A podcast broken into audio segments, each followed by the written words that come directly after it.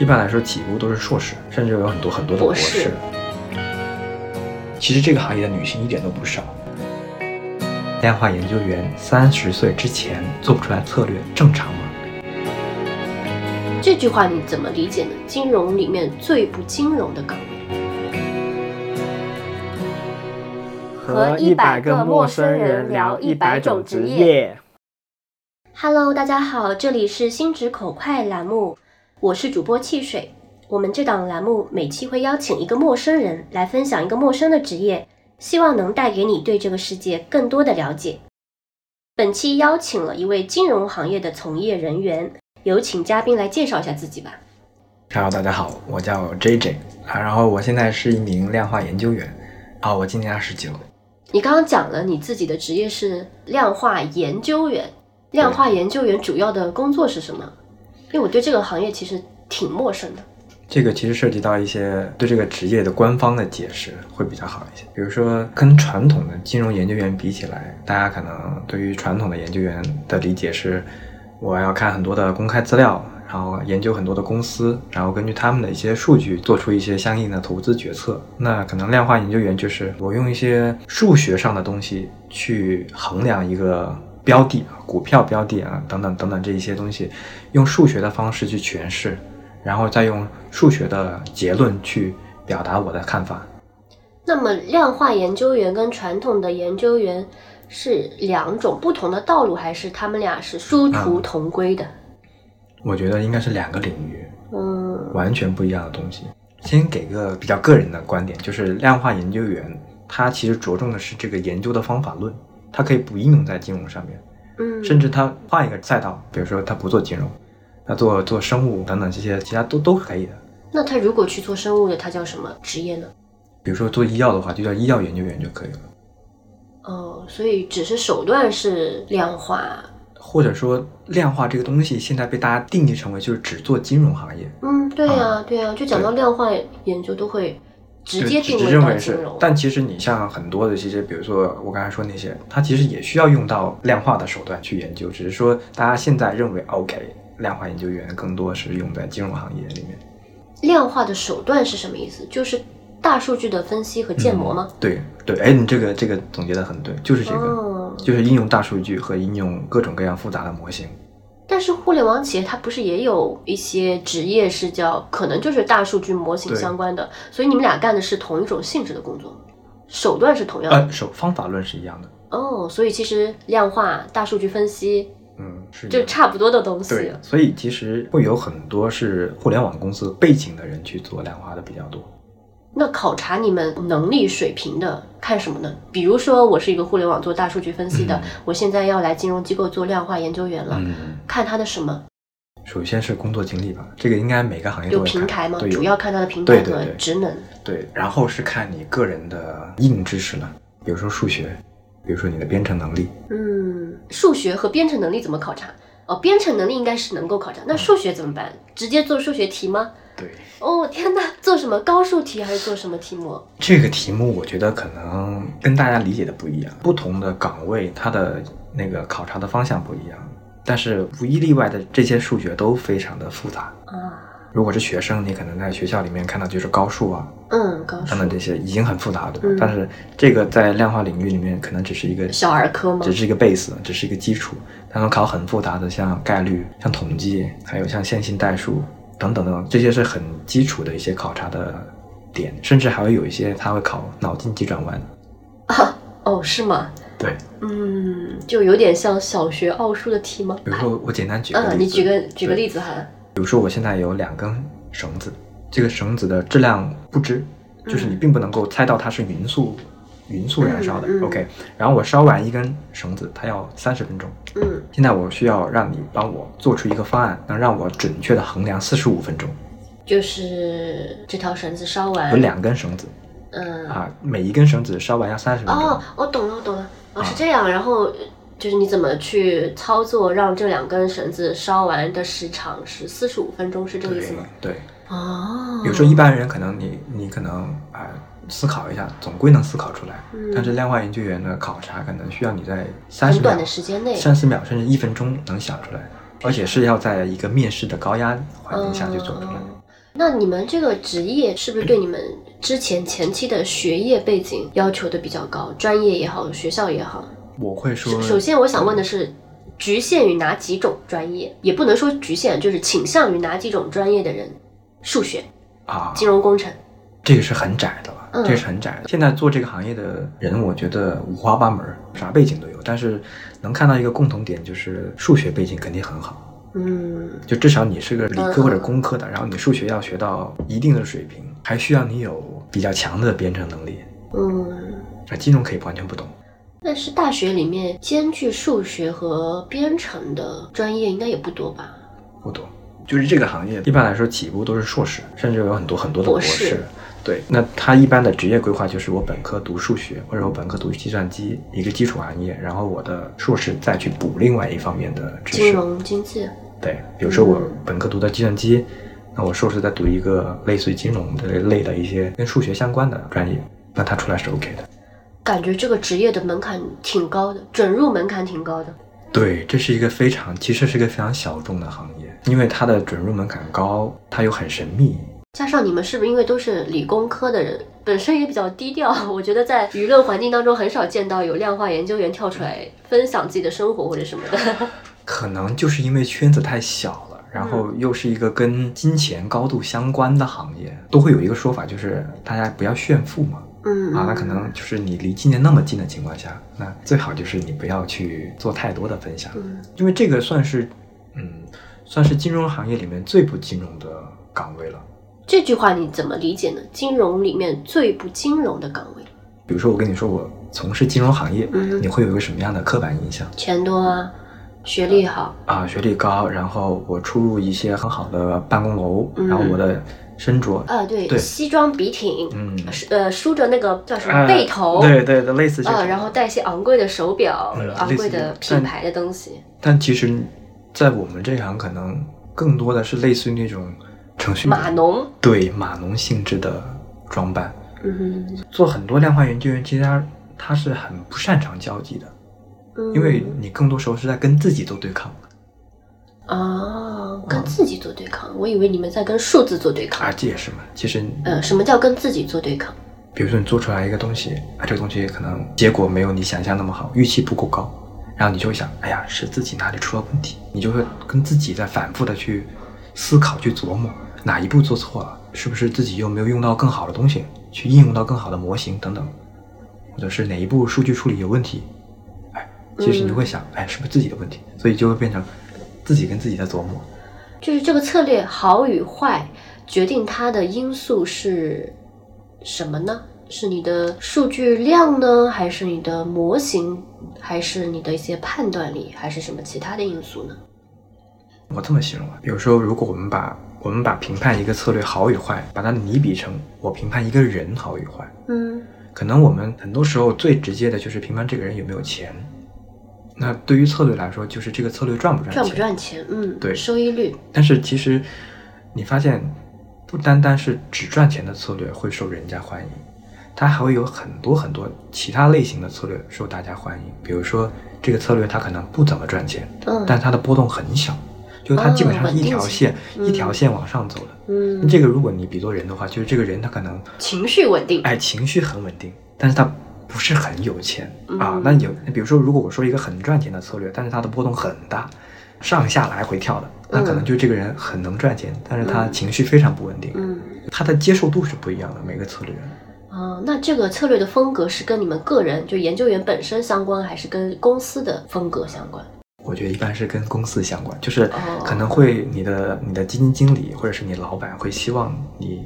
做出来个什么类型的策略，跟公司现有的策略符合，然后你在做的时候，你就会被迫去调整，不能说被迫吧，就是你会有意识的去调整你的策略的这个收益走势、收益特征。原来这个是能调整的。对，啊，比如说，比如说我想加大我的收益，那我就不得已就它的波动就会增加。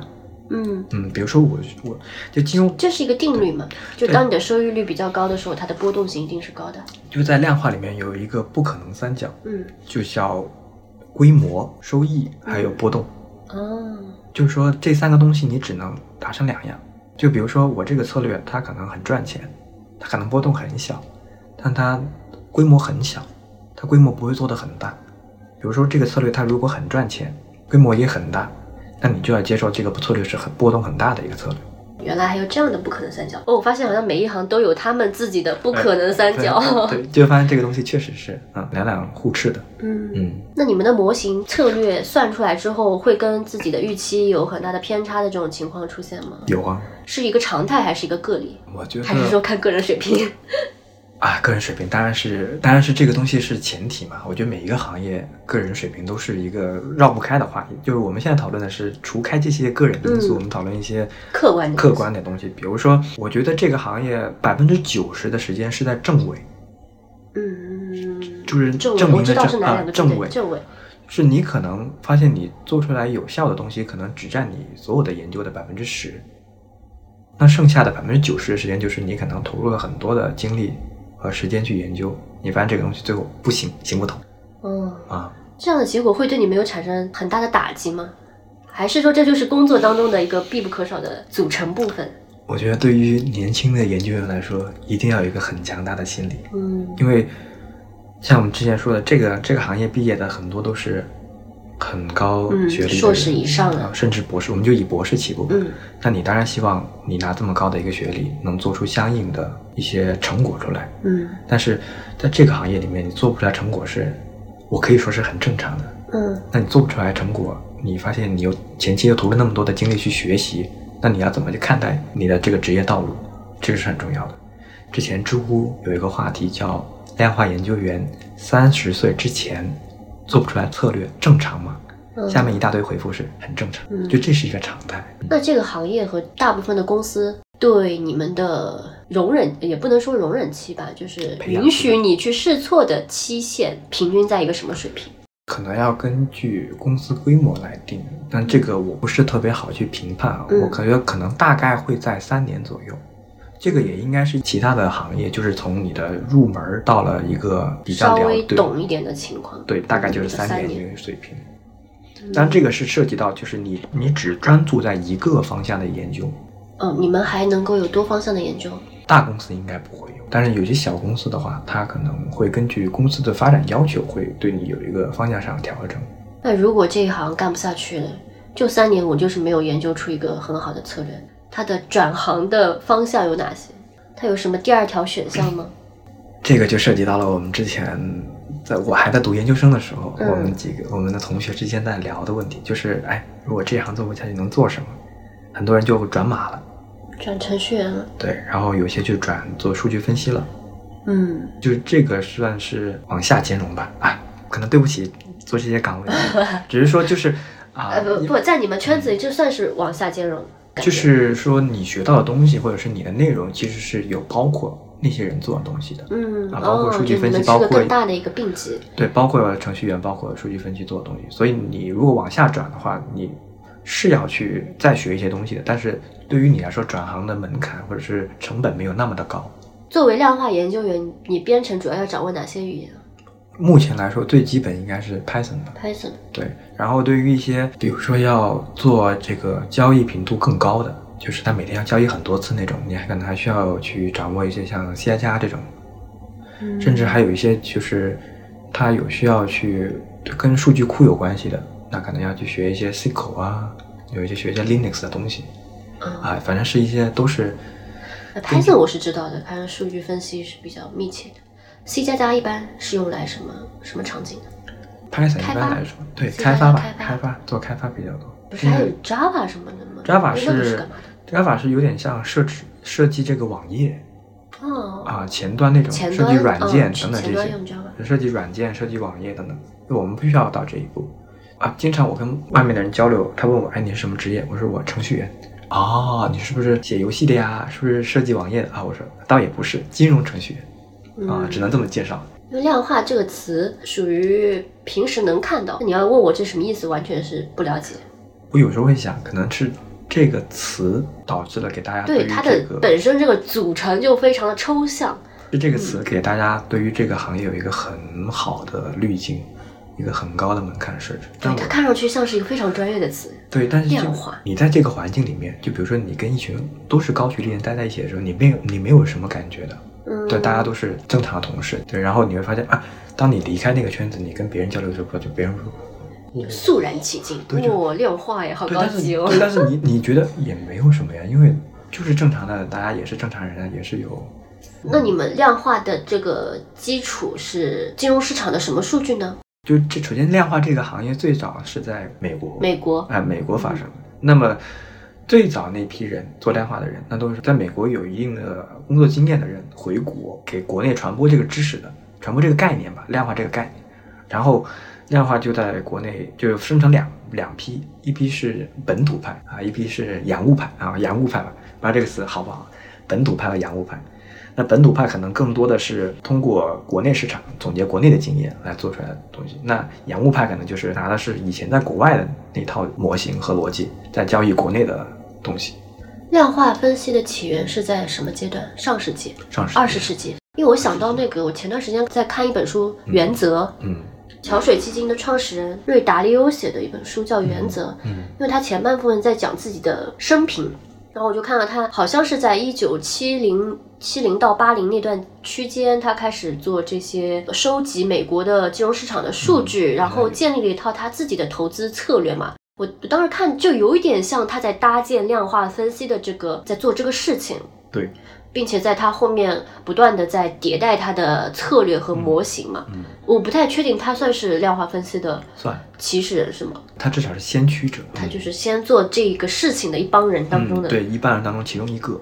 嗯，对，他在中国好像还挺有人气的。他之前募了一个基金，在国内一下子就卖完了。哦，这几年的事情吗？还是比较早的事情？就这两年吧。就这两年，就他在国内，我我感觉他就跟那个《人类简史》的那个作家一样，就是在国内的人气度是比较高的。对对对，因为有业绩证明嘛，这一行还是一切向向业绩看看齐。哎，那你们会不会觉得很可惜？因为我当时看他那段经历的时候，我觉得蛮可惜的。就如果现在的人在当时他的那个年份，那可能跟他一样很容易的去出名或者做出一些成果来。因为你放到现在的话。因为他当时是先驱者嘛，那你现在做同样的跟他差不多的事情，就已经没有那种高度可以达到了。你已经在巨人的肩膀上了，再往上爬就很难了。我个人感觉这个行业过了从零到一的阶段了，现在是一到二或者是二到四的一个。它能到二吗？这个行业确实是一个高速发展的行业，像这个行业它需要有有新的一个科技爆炸的一个。哦，它需要科技来推动吗？啊，对，像之前稍微带一点。知识回顾吧，比如说像量化最早，国内的量化最早应该是在二零一五年，二零一五年才开始吗？二零一五年，嗯，开始这个行业在国内受到比较高的一个关注，因为在这之前，更多像那种草根班子，大家在互相的做，就不成气候了。所以为什么是在这个时间点开始流行？因为这个时候国家推出了一个一个产品叫股指期货，啊，在这之后呢？这个行业就用量化的方式去交易股票，就会变成一个大家能接受的一个方式。在这之后呢，量化经历了一个时代的发展。第二轮发展是在二零二零年左右啊，这个人感觉。然后，那么为什么又在这个时间点发展呢？大家都知道，之前有一个跨世纪的发明叫 Chat GPT。嗯，那不是去年的吗？对，呃，就是这个东西对于。其实它不单单对于其他行业，对于金融行业，包括对于我们这个行业的影响都是巨大的。嗯，就这个东西标志着人工智能与金融行业开始在结合，这个给到了这个行业非常大的一个科技爆发的一个点。那它现在在金融行业的应用已经开始了吗？还是在摸索的阶段？我觉得已经深度结合了，就是在这个行业已经有专门的叫只面对金融的 ChatGPT 版。啊。对，之前好像是哪家公司推出的？彭博吧，好像是推出一个。那它是跟 OpenAI 的那个 Chat GPT 做了接口，还是自己研发了？基于那个基础去做出来的，或者说基于那个思想嘛？就甚至现在，比如说很简单的，我希望让他给我写一个很基础的策略，他能够一下子给我把这个策略写出来，并且给我代码。嗯，你说这个是以前你研究做不到的事情，你可能以前研究你要去找研报，找一些报告。网上找一些东西，然后你自己写代码，但现在可能一下子输，这个代码就出来了。那他如果给了你一个基础的策略，你如果要在这个基础上做一些实际现在能运用的，你会做一些什么动作呢？是去去跟 AI 对话，让它优化这个策略呢，还是你上手你自己去？或者说 AI 帮你做了很多很多，你可能需要花很长时间的一些前期研究的准备工作，基础工作，对，帮你解决掉一些前期的很多工作，帮你提高了很多很多的效率。它是不是更像一个实习生？更像个无所不能的实习生。哦哦，无所不能的实习生。对，但他只是实习生。我一开始以为 AI 对某一些行业造成了很深刻的影响，对某一些行业只是刚开始融入的阶段，结果聊下来发现都已经很深入的在影响了对应的行业，有点超出我的预期了。或者这么说，就是金融是对于新事物接受度最高、最快的、最快最快的行业，因为这个新事物一旦让你赚钱，那金融绝对是首先拥抱它的。可能有些人会抵制，可能嗯他会根据自己的风险偏好不同啊，会选择有些。有一定的抵制，但是绝大部分的做金融的应该都会接受的比较快。你们是肯定是第一批吃螃蟹的人，比较敏感的人，对钱比较敏感的一批人。嗯嗯，我们刚刚有个话题没有聊到，量化研究员的这个报酬是跟什么结合的？你可以说的泛化一点，包括对这个工作的考核的 KPI。或者这么说啊，大家都知道互联网是一个很高薪的职业。对啊，然后其实我们跟互联网是可以有一定的互通的。特别是那些做做编程的、做算法的，那么可能这个时候就会问到做算法的互联网的人，他们跟我们现在做量化的人有这么高度的相似性，这两个行业有什么不同呢？相同的点是这两个行业的收入都很高，嗯，不能否认，就是他的收入都至少是在其他行业的对前百分之十的一个一个比例。然后他们不同的点在于，可能比如说你在互联网做，你的收入只需要就是你只需要把现在手头上的事情任务做完了。对，那你就能拿到固定的报酬。嗯，但是做量化，它最大的点在于你的收入其实大头在后端的激励上，你的策略金吗？对，你的策略激励上。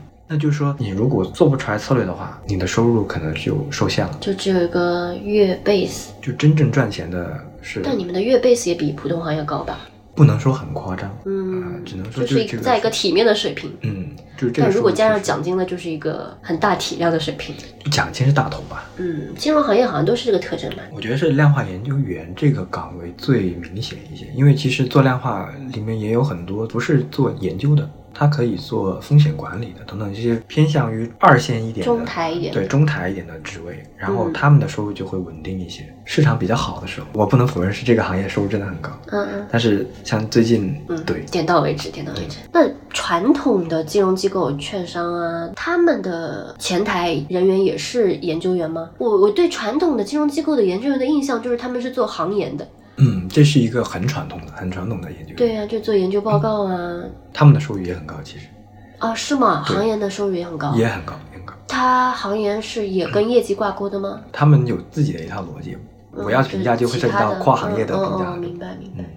哎，那在你们这个金融行业的鄙视链是什么呢？就我我说一些我们的一些常规的了解的，什么投行呐？因为之前我说的，就我们是金融里面最不金融的人。那你们依然在这个鄙视链里面呀？至少我们自己不会去去主观的去去。那你们业内的一个看法呢？就在最最上面的是什么类型的？我觉得可能会拿学历来做比较了。哦哦，对，你们金融圈子里的学历鄙视链特别严重。对。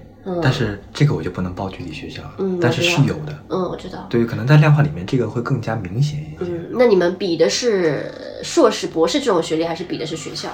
首先是学位，至少博士学位的高低，对，博士肯定是最，嗯，还有甚至还有博后啊，博后，对，博后到博士，然后硕士，因为现在做这个行业起码都是硕士了，嗯，那就硕士是起步吧，啊，起跑线，那在上面就博士了。那博士也分也分学校嘛，分出身。我就有时候挺搞笑的，就在我们看来，你们都是一帮学历背景本身就很出色的人了，还在自己在那个小圈子里面在攀比，呃，一些学历上的鄙视链，就觉得大家都精英嘛，你比什么比呢？对不对？这也是这个行业不可避免的一个点，就是你集结了太多优秀太多优秀的人，那优秀的人之间也会有高低。嗯，是不是优秀的人当中，其实竞争意识会更强烈？对，因为目标更明确。嗯，你获得这个学位，你付出的东西就比别人多了很多。那你希望你的回报就要比别人多。嗯，可能我觉得在大家选对社会不是很了解的人面前，金融这个东西它离钱最近。这有个映射，就是离钱最近的行业，它赚钱就是最多的。啊，对，这个肯定是的。对，那大家就会觉得，我可能不知道我喜不喜欢金融，但是它离钱最近。我选钱最多的总没错。总没错。你们觉得金融行业跟互联网行业就工作的强度到底是哪一行更加夸张一点？我们就拿互联网行业比较常见的码农的那个工作强度，或者或者这么说，互联网应该是一个下限很高，上限下限很高，就是它的工作强度强度工作强度下限很高，上限也很高，但是没有金融的部分行业高。哦，是吗？部分行业是指什么？量化？呃，量化其实真没有哎。嗯，就我认为投行投行吧，投我觉得投行投行确实是工作应该是工作强度里最高的了。哎，为什么呢？是因为他们出差的这个需求高，还是因为本身这个工作就是强度挺大的？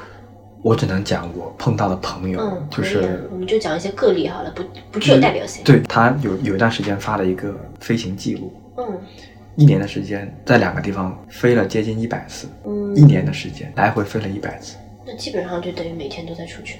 对，就你刚刚讲这个职业让你不喜欢的点，拓展一下。拓展一下，嗯哎，个人吧，都是个人的东西了。嗯就是他会一个可能是我觉得是他还是会跟金融有关系。这个指的这个有关系指的是你会受到金融大环境的影响。这个环境指的是金融对于人这个行业对于人的性格上的改变，钱对于这个行业的人的性格改也不能说这么直接吧。啊，它有很多，money money 对 money money 对人的性格的改变。对对，你你觉得真的会有改变吗？你自己有有发生变化吗？你会发现。以前做研究，你专注的是做研究这个过程，你收获了什么东西？你可能觉得，哎，像我之前说的证伪，那可能我证明了，哎，我有一个很宝贵的经验，就是这个东西它可能在现阶段行不通。嗯但是你做这个岗位之后，你发现你要有实际的产出才可以，就是你要这个东西要 make money 嗯啊，那你不 make money 呢？你你只只享受研究的过程不够。对，这就是这是一个生存问题嘛？对啊，就是这个是迫使你去内卷的原因，就是你要一直一直的去努力去学习，去创造出来比别人更厉害的策略。嗯，那你们公司对你们考核的期限是每月一考核还是一年一考核？可能最直接的就是你向 make money 这一步走了多少，能让公司能让高层看到你又有多少概率可以 make money。这个是不是有点抽象？就是说，你这个东西，比如说 make money 只是一个结果，但你在 make money 的过程当中，你有很多很多的步骤可以体现你是否能够 make money。啊，就是他也还会对你有过程的考核是吗？嗯，这个过程考核是可能是更致命的，对于你来说更难受的。对，因为有时候你可能没到 make money 那一步，你的公司就已经把你毙掉了。对把你毙掉了，或者说觉得你这个东西不行嗯，啊，蛮残酷的。其实这个行业淘汰率很高的。哎，对我们刚刚其实没有对你这个行业的内卷和竞争的情况做一些拓展。如果按照常人的逻辑的话，你本身的门槛就比较高了嘛，里面的人都很优秀，就它更应该是一个不怎么内卷的领域，加上它本身就是个比较小众的。或者这么说，比如说大家喜欢去国企，就是国企相对来说它的工作会更稳定一些。嗯它的稳定体现在就是你不是那么容易的丢掉你维生的手段，但是你在这个行业的话，因为你的衡量你是否成功的标准就是你是不是 make money，那你如果不 make money 的话，我觉得赚，你可以说赚钱，你不用说的这么委婉。啊啊，真的，就这个词不会啊敏感的啦，就赚钱啊，嘛。赚钱嘛，赚钱。嗯但就是因为大家，因为或者这么说吧，就是金融这个行业，特别是做量化，你赚的是啊，这个市场是个零和市场嗯，零和博弈的啊，市场。零和博弈的市场。那你你要想一直赚钱，你就要一直战胜别人，一定要是这个行业的胜者。你如果要觉得自己是一个呃 loser 的话，那你需要去承担更多的心理的煎熬。那所以你就要你你得一直是一个胜者，你得一直是战胜别人。那这个战胜别人的过程，就是你自我提升的过程。这个就是体现你卷的地方，就你卷不单单是竞争压力大，还有就是你要对自我的能力的提升。包括我们现在每一年都是其实是要自己去读很多很多的书籍，自学一些东西，什什么类型的书籍呢？技术类的吗？技术类的。哦，就是编程类的吗？。对，包括其实我们做研究，每天也是在学新东西，就去读一些新的那些 paper 啊、论文啊，去读一些别人的一些类似的这些书籍等等，就是做研究。嗯，对，所以你发现其实你只要一直一天在这一行里面，你一天就在学习，它跟可能跟那些比较稳定的岗位还不大一样。好像打游戏一关一关往上打的那种。就是后就是你你后面你是的有你是对手会越你在玩那个神神庙逃亡的感觉，哦，你后面永远有一个无形的东西在追着你往前跑，嗯，你不能停下来。这个圈子会比较乱吗？可能大众对金融圈的有个刻板印象，就是里面的人和事会比较复杂，比较乱。嗯，我觉得可能量化目前来说，我还见的比较少，因为可能大家更多的时间就是拿去做研究了，就专注在自己的小世界里。除了量化之外呢？你们有行业八卦群吗？有有，但是主要还是集中在这个小圈子里，因为发现跟其他的做金融的人很难交流到一块去。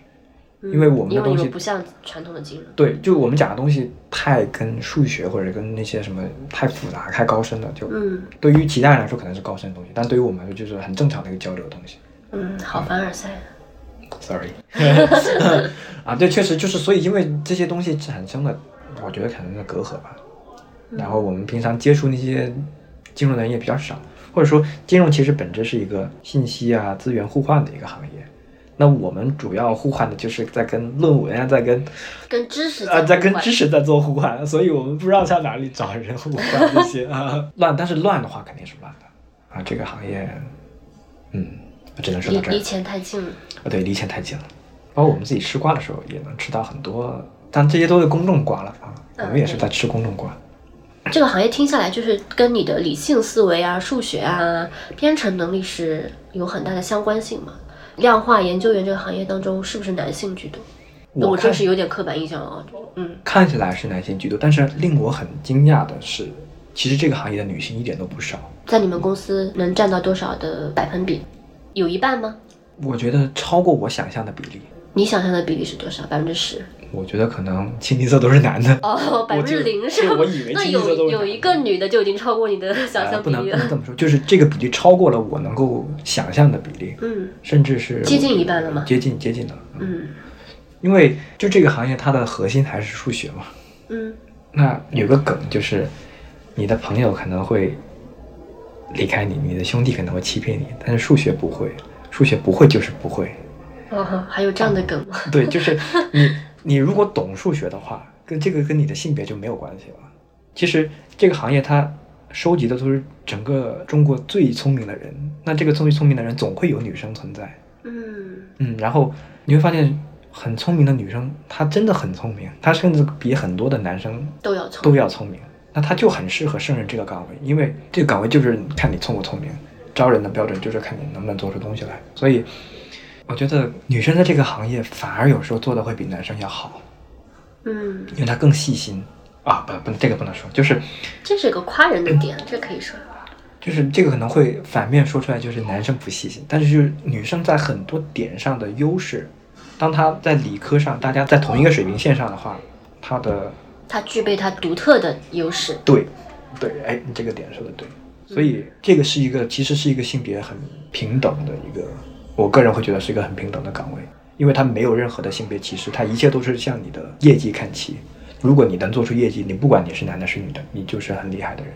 也许在你的角度会认为这是一个相对比较平等的。那如果作为一个女性的量化研究，她也许体会到了一些你们不曾感受到的不公平的地方。啊，这些点，那这些点那就不是我们能能够控制的，能够控制的。你们相对的评价标准还是挺纯粹的。就看业绩，看就至少我们不会，嗯，就是你们作为对我们不会歧视他，甚至会觉得他做出东西来，我们很尊敬他，很敬佩，很 respect 他。嗯，但是比如说他说到，其实这个就我们是真的是没有办法去衡量。你们跟这样的人打交道，会一眼看出来他智商高低吗？能感受到吗？在短时间内？谈吐吧，谈吐。从那有些人他搞数学的，就是脑子很聪明，但是不太会讲话啊，或者说 I Q 极高，EQ 相对较嗯较为 I Q 没有那么高的人。那我觉得他可能不会在量化这个行业做。哦，量化它是需要双 Q 都要很高吗？双商都要很高。因为因为其实这样，当然也有也也有很多就是不怎么爱跟别人交流的人，但是因为你其实是需要把你的想法讲给别人听的。哦，你们有这样的工作？对，因为你你你只是把这个东西实现了而已，但是比如说给你投资的人，他需要听一下你你是怎么把这个东西做出来的。哦所以你们会有 presentation 这个过程，对，然后你需要把你的想法告诉别人，这个过程实际上是你需要跟别人交流的过程，这个就是唯一你可能需要跟外界进行接触，唯一，呃，唯一，嗯，或者跟老板吧，跟跟你的基金经理在交流，但其实上是有交流能力的这个存在的，所以如果你你不怎么会交流的话，那我觉得你可能就是在单打独斗了。嗯，那你可能也不会在这个行业待很久很久。回到刚才那个问题，就是怎么看一个人他能不能他交流如何？嗯，我觉得可能是这个行业待久了，你一眼就能够看到他。哎，如果你跟他交流两句，嗯你能感觉到哦，他可能是做量化的啊啊有什么特点呢？你是指纯一个陌生人，你就能感受到啊，那那不是纯陌生人，嗯就至少是首先是进入这个行业吧。OK，然后在这个行业里面再跟他聊两句，嗯，可能就是不是能从他的语言当中看出他的逻辑性嗯和思维方法？那你举个简单的例子嘛，因为这样讲有点抽象。你怎么从一个人的语言当中看出来他是不是有 逻辑性的？比如说，因为我们经常交流都是学术交流，嗯。嗯，那可能你会给他抛一个学术上的一些问题。嗯。比如说你怎么看待最近的，比如说 Chat GPT，嗯。它背后的逻辑，嗯。因为它其实背后是一道很复杂的算法嘛，你可能会问他，哎，你这个东西你怎么看待背后的逻辑？他一张口，他跟你讲这个对对这个东西的认识，其实就反映了他是不是做量化。比如说他如果只是做金融的，那可能不会讲那么多跟技术有关系的东西。啊。如果他是做量化的话，可能都跟你讲一些，哎，我觉得这个技术比我之前做的什么什么东西要快很多啊，它背后的某一个算法，我觉得很厉害，等等等等，类似这种话。那这个工作对你个人而言，影响到你生活当中的思维吗？和看待对事物的角度？我觉得会看东西就更加有目的性了。嗯更加有条理性，或者说，其实因为这个工作是半程序员，半个程序员的感觉，所以你程序员对于人的整个思想影响，就是你你发现你的逻辑思维，你的先后次序、主次关系分得很清。嗯，对于生活，就是你会把很多东西看得很不会很那么混乱。怎么讲呢？我不知道怎么回答这个问题啊。有条理性吗？对，那你看待的有条理性，跟你执行的有条理性是匹配的吗？比如说，可能有些人活得很随性，我指的随性是指呃，就我不在乎明天要做什么。嗯，那我不在乎？我不在乎，比如说我不在乎明天的工作是什么，我不在乎明天要做出来什么东西嗯啊。但是你如果做量化的话，其实量化是一个你完全可以不加班的行业，但是你加不加班决定于你自己，或者说决定你今天做了什么。你在决定工作的时候，你你比如今天一来到公司，你就会在想你今天要做什么，我今天要做到什么程度嗯啊，你就会有给自己一个一个大致的一个列表在，然后你今天会有今天的工作量，为自己布置的工作量。感觉你们这个工作就是对个人的要求和自己的掌控性，就是给自己的空间是挺大的。对，但是这个空间它是有压力存在的，嗯就是其实你的工作是相对来说没有人教你要怎么做，你一直都是在自我发挥，但是最重要是还是要有成果。挺像学术研究的。对，本来就是一个，其实就是一个学术研究的一个岗位，只是它很幸运的用在了金融上。嗯很幸运你能带来更多的钱。啊，对，对，所以我说，其实这个你你跳出这个，你用这个方法论去做别的行业也是可以的，它实际上也是一个研究的一个岗位，就是把研究的场景从学校研究室变成了到金融公司。那你们这个职业的发展的路径或者它的上限是什么？哦，上限就是财富自由。呃，你说的是回报上的嘛？就比如说普通的岗位嘛，那它往上可以往上一直不断的晋升，职级上啊，当然薪水也是同步带来的嘛。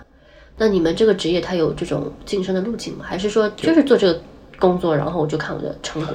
有有，其实也是也是跟我觉得这个岗位跟其他很多岗位其实是一样，也是从基础的那种执行岗，嗯慢慢慢慢上升到管理岗。嗯我觉得可能还是大家会有更多的滤镜吧，觉得这个岗位啊，网上是不是看不到头啊？是不是？不是因为我们不知道，我们信息的匮乏，不知道它网上在是什么。但管理岗的话，就是你们管理岗的人员就不做策略了吗？就我就是管人，或者他管理的是一个策略的方向、大方向的走势。嗯我有点像导师一样的角色。对，我要定我想要做一个什么样的策略，然后这个策略它的整个的收益特征，然后我需要为这个策略做什么样的努力，怎么样方向的研究，定完之后再让下面的人去执行。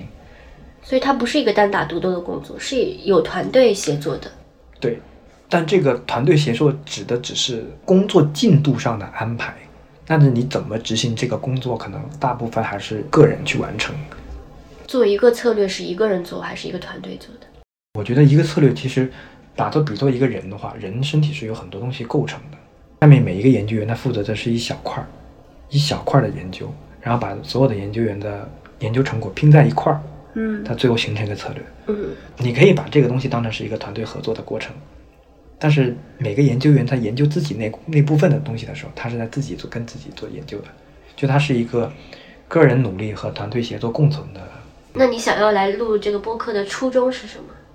我觉得是给很多对这个行业、对这个岗位有兴趣的，但是还没有做好准备从事这个行业的人的一个大致的了解吧。就这个行业其实没有那么的吸引人，这个行业没有外界宣传的那么那么的好。可是这个行业没有外界宣传。啊。有有 有有，就是比如说新闻里面会说某个量化公司的一个什么基金经理，他赚了多少多少钱，嗯，他可能赚的钱很多很多，嗯。嗯，然后可能我们在这个圈子里面看到的新闻就是啊，某一个公司的某些团队他年终奖拿了多少，那现在应该都不会播这些了，但之前是会有的，可能这些新闻把这个行业的上限拉高了，但实际上他可能会忽略了这个行业很多的。普通人的普通人的一个生存的环境，嗯，对。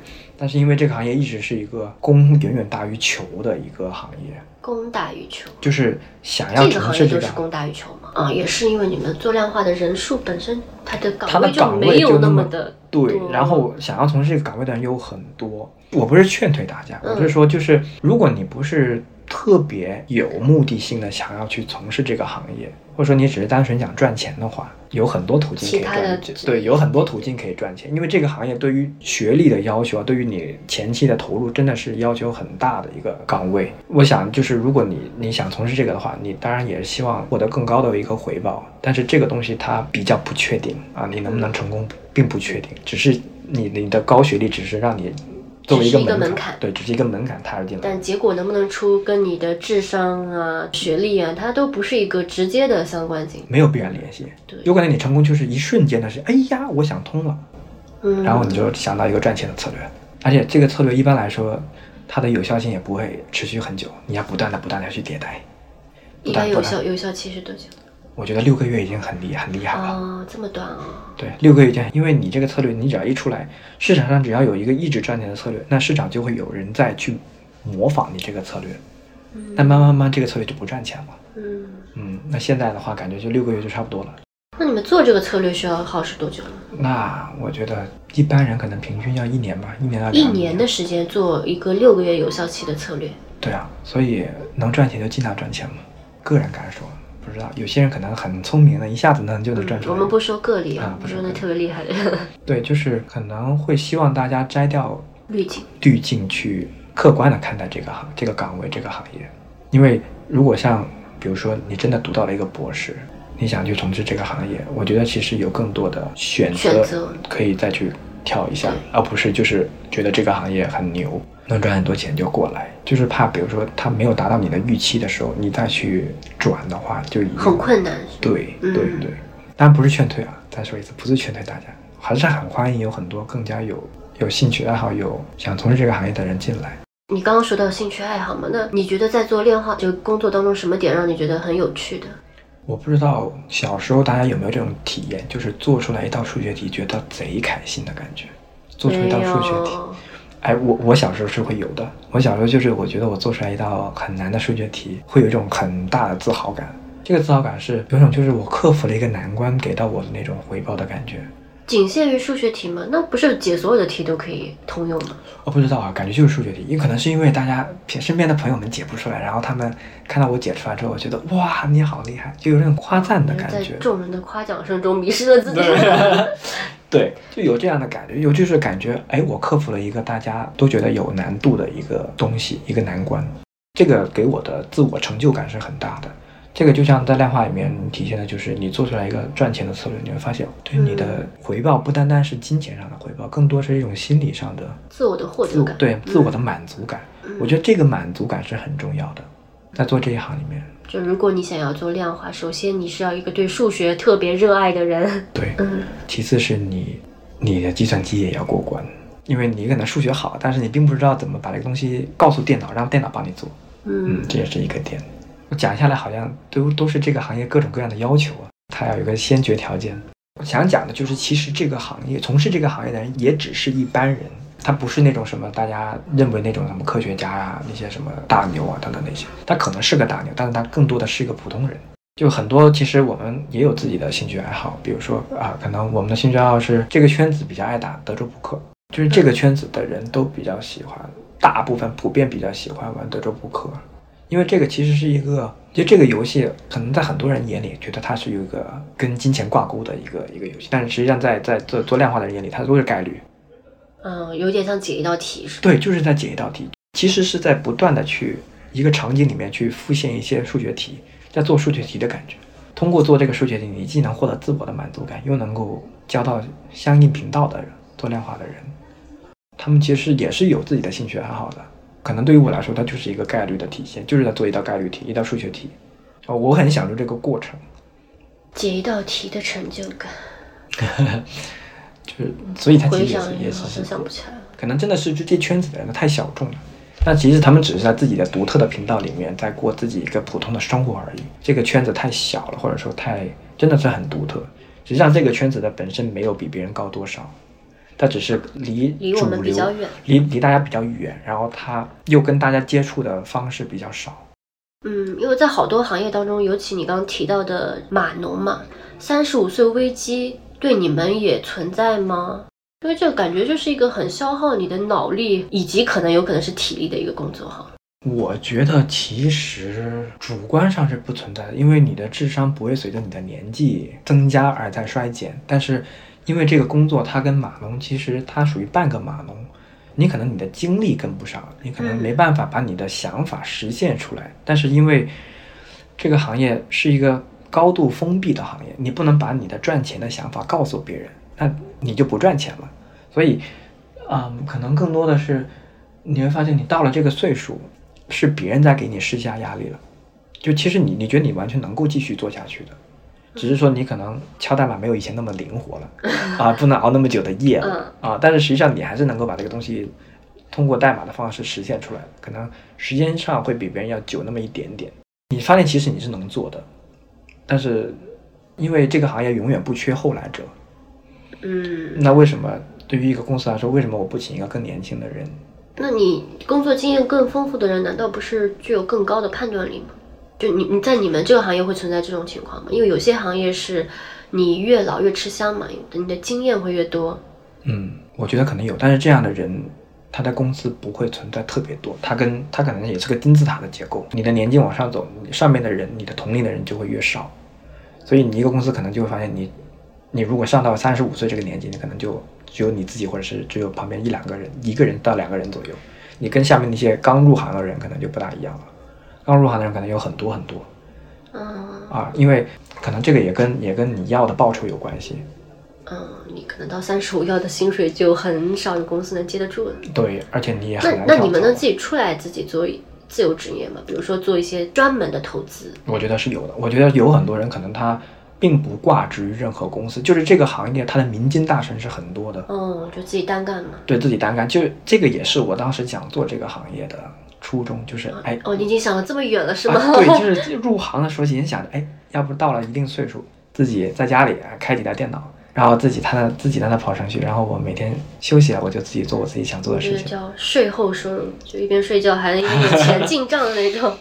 对，那你自己做的话会有资源的限制吗？因为公司可能能给你提供更多。我发现是会有的。最主要的资源限制是什么？数据库还是什么？一个是数据的获取，一个是硬件的支持。哦，还有硬件的支持啊？对，因为现在之前也说，就是它跟科技的结合其实越来越密的。嗯。包括像大数据、像人工智能这块儿，但这块就对你算力是有要求的。哦，又是一个跟算力相关。对，因为本质还是做数学嘛。解数学题，那做到最后就是你的硬件如果不够的话，你很多策略你明明有一个很好的想法，但是没办法给你实现。实现。对，所以他们很多人还是跟公司合作，可能也是这个点，就是公司有更好的资源能给到你，也能帮你募到一些更多的资金。啊。所以个人做的话，可能还是一些小的。小小策略啊，对算算力没有那么高的策略吧。对它上限可能是比较偏低的，跟你对，但是这这个这个行业，我能说像你说的，它确实是一个，如果你是一个一直成功的人，它确实是一个年纪越大越吃香的行业，越岗位。但是能熬到那里的人，可能也确实是少数。剩下的人全转行了吗？我不知道哎，可能可能会熬着吧。嗯，但你其实说的一五年才开开始兴起量化嘛，那我们还可能没有见到第一批、第二批人员他们，比如三十五岁以后或者四岁以后的一个现状。我可能有看到蛮多出来自己做的，嗯嗯，自己开公司自己做的。这个其实是有这个能力的。自己做能实现财富自由？不对，应该是你们已经实现财富自由了才会自己做吧？对对对，我的同学们最后做量化的还蛮少的。嗯。就能够看出来的。我是不是没有问你的专业来着？啊，我专业就跟量化就就直接就是金融工程。金融工程。对，但是我我其实不推荐大家去读金融工程，我希望大家去读数学或者读物理这些。嗯。因为金融工程有很多的其实是金融相关的，我觉得大家不要浪费时间在读金融上。如果想做金融，想做量化的话，读数学。对，数学、读物理、读计算机。哦，还计算机，嗯。就是越这些基础学科越越多。对你做量化其实越有优势的，啊，明白，你的那个基石其实是更牢的。对，因为它其实这个只是披着金融的皮，但是它从本质上是一些基础学科。对，本质是基础学科的高度融合。其实这个是蛮 chill 的一个蛮 chill 的一个岗位。我在这个岗位能看到很多很有意思的人，嗯，很多就是性格很酷的人，我觉得，因为他们举个例子，哪些方面比较酷？哪些事情比较？他们因为其实你在这个行业，这些人都是。就受限于上下级的关系比较浅，大家都很多都是可能是比较扁，特别在小公司，它比较扁平化的管理。嗯，只要我在规定的时间内，我把我的事情做完了就可以了。那有些人他可能速度很快，啪一下把它做完了，那剩下时间他就可以做自己的想想做的事情，就很 chill。他做的是跟工作不相关的吗？也不是，就是你知道程序员他会开发很多很有意思的那些小小玩意儿，就对，会自己想做一个小东西出来。对，然后你就发现，可能你你会有这个时间去让你摸索这些有趣的东西。嗯。你们好像一个只有尖子的尖子班哦，对吧？一个只有尖子生的尖子班，就是尖子生独有的乐趣吧，就自己做一件很奇怪的事情。对，嗯，没有那么多的繁文缛节吧，就是一切都是追求效率、追求业绩，其他的都可以省略掉。嗯嗯。